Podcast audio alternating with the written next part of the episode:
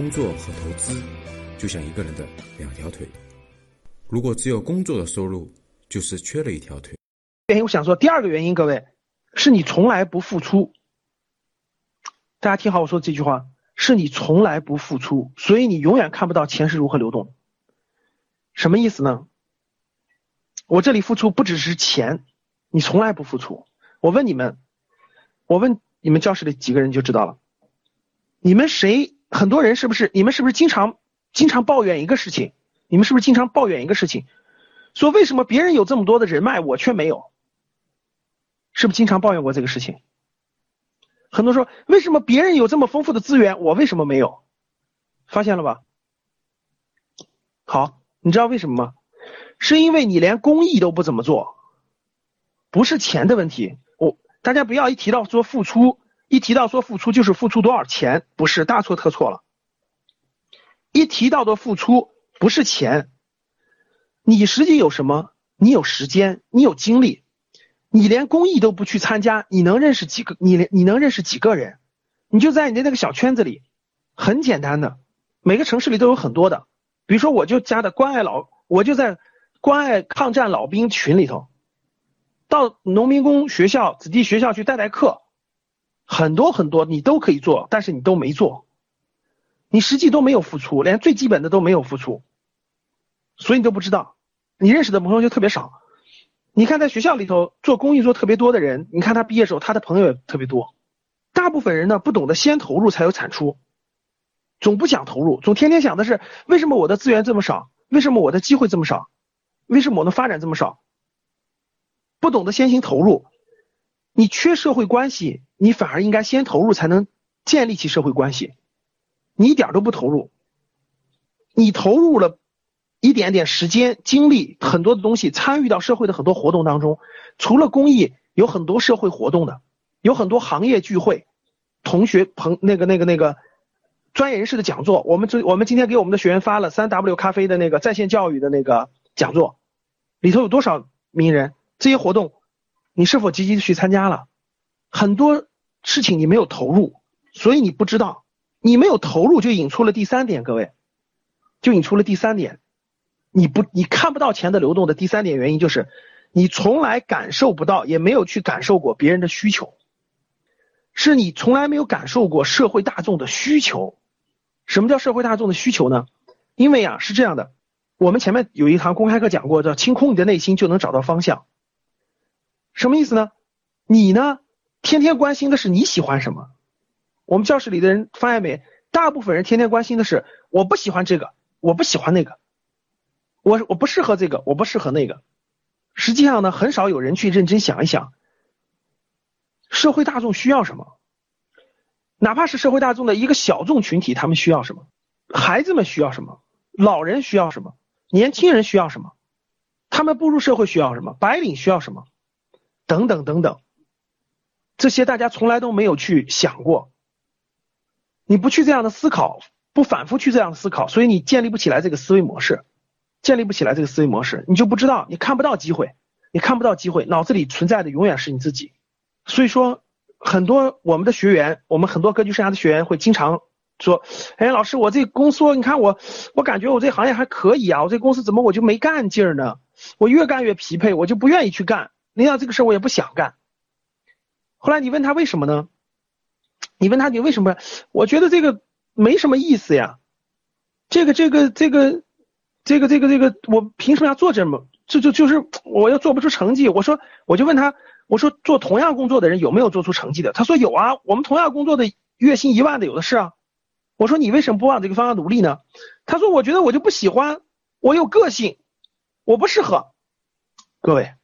当听到这个的时候啊，你知道我什么感受吗？如果在我眼前的话，如果是我我我我我的那啥，我都想上去直接扇他个耳刮子，你知道吗？你知道为什么这种感觉吗？个性是成功人士的专利，各位记住这句话。你说你有你有个性，我喜欢不喜欢？就很多同学就说的，老师我性格不适合，老师我喜我不喜欢。我跟你说，我真想给你个耳刮子，真的。就跟大学生，我一我一进大学生寝室，我跟你说，看到他们打游戏，我就想给他们个耳刮子。你不想一想，各位，我就举个例子，你爸妈生病了，在医院里等着医药费的时候，你天天在你天天在寝室里打游戏，然后你天天说，哎呀，我不喜欢做这个工作，这个工作一个月才两千块钱，我要做一万块钱的工作，这工作不适合我，我要去做适合我又能高薪的工作，我真想一刮子给你一刮子，什么意思呢？你要是成功人士，那也就算了。你说老师，我家挺还经济条件各方面都可以，这个这个我家父母的这个四五套房子，对吧？我也不愁，反正我结婚房子都有，什么都有了。父母生个病也不是问题。然后呢，这个这个这个，我就找找我自己喜欢做什么，找找我性格是什么啊？可以，人家有这个资历，人家有这个资本。大部分人根本就没有。我们教室里大部分人，你扪心自问问，你扪心自问问，你你你父母突然生病了，你有没有钱拿回家？你告诉我。你都别说别的，你有资历给你父母换一个更好的房子吗？什么事情都做不了的，还天天不喜欢这个不喜欢那个，所以叫我说，所以你所以你永远发现不了钱是如何流动的，因为你天天太关心你自己了。说的再直白点，你太自私了，你就是个极其自私自私的人。你天天想的都是你自己那点破事儿，从来不想着你如何把如何满足了更多，你能满足了十个人的需求，你就能立足，你一个月就能挣三千块钱。你能满足了一百个人的需求，你一个月就能赚到上万。你能满足到上千人的需求，我觉得你不做老板都挺都挺都不太正常。好，什么意思呢？各位，引出我要讲的这样，就是你你脑子里就不放着别人，你就不知道，所以你就看不到钱是如何流动。那到底这条钱流动是什么？我想给大家解释解释，你就明白了啊。好，职业思维是看不到机遇的。啊，你大部分人呢，找一份工作很容易，找一份工作很容易，但是他看不到机遇。就是很多人换工作，大家发现没？今天你这个工作不好，你换了你会发现还不好，就是你还认为不好，你再换你会发现还不好。你要是不把这个思维模式调整过来以后，你怎么换都不太好。难道你撞吗？撞十年最后撞个喜欢的吗？这叫撞大运。很多人我相信都换了好多工作了，呃，最后觉得是的，还是第一份工作好，甚至觉得哎呦，这个还不如那啥前面好呢。那我们看职业思维的方式，看不到机遇，为什么看不到机遇呢？我在我的那个博客里，我在我的博客里呢写了篇文章，就是三色需求，三色需求哈，听说好多机构都在借用三色需求，讲的什么意思呢？就是清晰的告诉各位，大家看这个图，简单说一下啊。我稍微解释一下，各位，学校里培养的是一种专业技能。我们教室里的我们教室里的四百多人，我们好好想一想，你学校里的专业，你学校里的专业，是不是是一个专业技能方向的？大家想一想，你的这个你的专业是什么专业？是不是一个学了一个专业技能？大家想一想，是不是一个专业技能？是不是一个专业技能？比如说，老师，我学会计的。我学市场营销的，呃，我学新闻的，啊，等等等等，我学文秘的，说的没错，我学金融的，我学统计的，我学英语，我学语言的，我学机械的，自动化的，等等等等。大家想一想，我们绝大部分的专业，它是一个专业技能，它是个专业技能，它满足的是什么呢？大家看，绝大部分的，它满足的是一个是在这个地方的，是红色需求，精特精细化工啊等等这种，就它分的非常细。你为什么让你去学这个东西呢？因为我们大众的教育，各位听好，大众的教育是把你教育成一个专业人才。大众的教育是把你教育成一个专业人才，然后呢，怎么做呢？在社会上能找到谋生立足的一种技能。这是社会教育的一个整体的一个，就是让你有一技之长，然后在社会上找到立足的教，就是能够通过这个专业技能谋生，这个并没有错。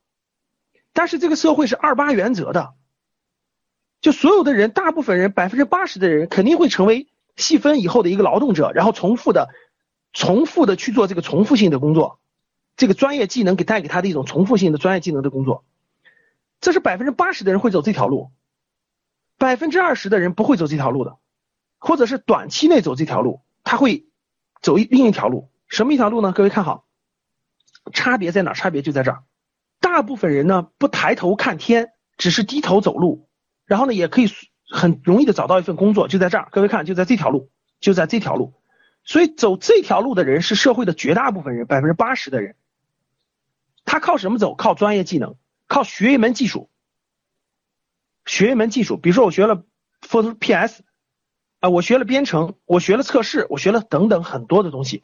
他眼光只看到这个领域，看我学到这个以后，我可以获得一份多少钱的工作。教室里面，你们想一想，你们是不是这么想的？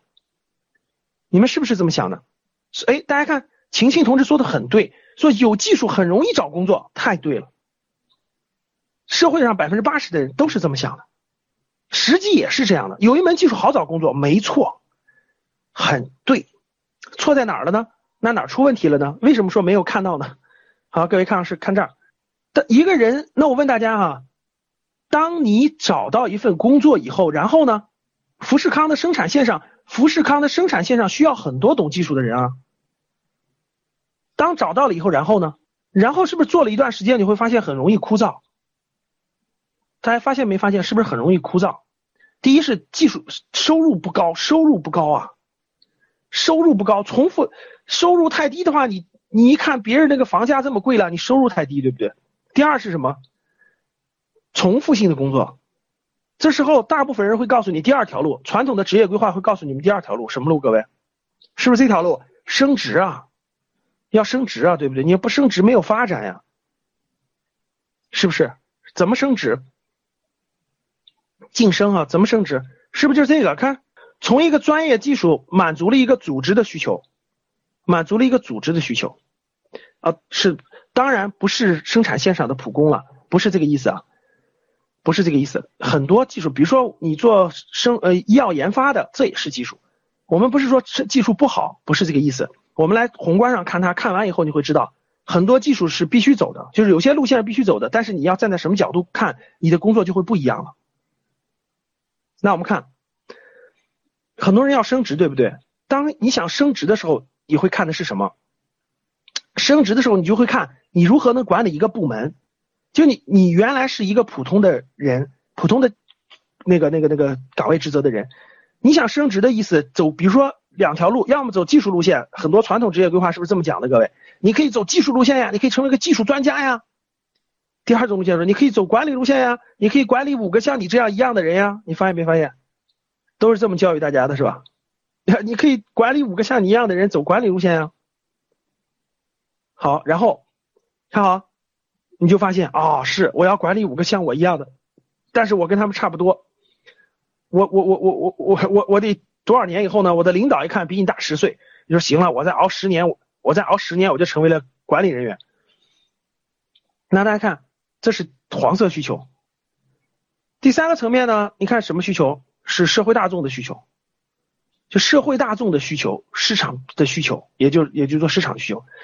大部分人啊，各位听我说，这个大部分人啊，他就盯这个需求，还有一部分人盯这个需求。但实际上，实际上各位对各位影响最大的都不是红色需求，也不是黄色需求，因为他们的变化实际是很难的。什么需求变化最大呢？是社会大众的需求，是社会大众的需求变化是最频繁也是最快的，所以你们就总我问我问你们一点事实，你们发现没发现？你们总能发现很多年轻人，就是很多年轻人，比如说现在做超级课程表的是九零后，你们发现一个特征没有？这个社会永远有长江后浪推前浪，你就搞不清楚，你这努力呢，一批八零后就超过你了。你这努力，你觉得你每天学到的东西都很重要，九零后很快就超过你了。你发现没发现？你最后发现，你学的那点东西早就被别人超越了，因为别人做的东西跟你根本就不一样。所以大家看好了，你你钻你越钻在这儿，你实际发展越慢；你越钻在这儿，你越发展越慢。因为什么？他这个体制里头人他不容易变动，变化最多的，实际机会最多的是在这儿，实际是这个需求是变化最多的。你只要把握住了社会大众消费者的需求，你就有可能真正的创新，真正的创新。如果你站在这个里面，你很难创新的。所以最根本的一个需求，各位，你怎么能够，你怎么能够看到呢？就这这个现金的流动，你怎么能够看到呢？我给大家举几个需求，就我给大家举几个例子，你就知道了。各位，各位听好了，我问你们，谢谢大家，欢迎大家订阅这个栏目。也欢迎大家在底下做评论。非常感谢大家，期待下次再见。